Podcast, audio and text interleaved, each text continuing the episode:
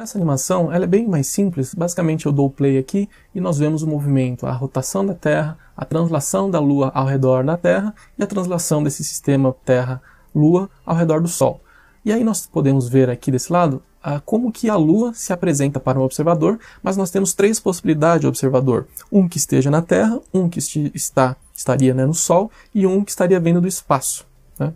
Então essa seta preta aqui indica quem é o observador. Então se eu der o play aqui, nós vemos que para um observador na Terra, à medida que a Terra vai se movimentando, né, rotação, translação, a Lua então vai apres apresentando essas fases. Né? Então Lua cheia, Lua minguante, Lua quarto minguante, é, Lua nova, Lua crescente, Lua quarto crescente e finalmente a Lua cheia. E nisso, nesse tempo, a Lua foi transladando ao redor da Terra e a Terra transladando ao redor do Sol.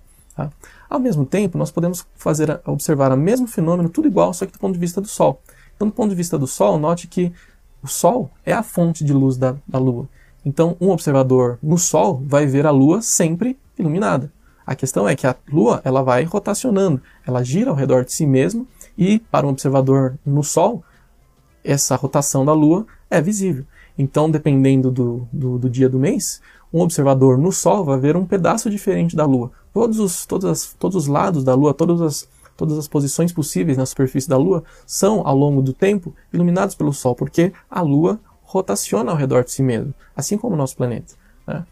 E bom, finalmente um observador vendo do espaço, dependendo aqui, veja que o, o observador está nesta posição em particular. Então ele, a setinha que indica qual é o ponto de vista dele. Então note que essa configuração ela não segue nenhum padrão associado ao que nós tínhamos lá da lua cheia, lua nova, a sucessão que nós vemos na Terra. É, vejam que ele vai e volta.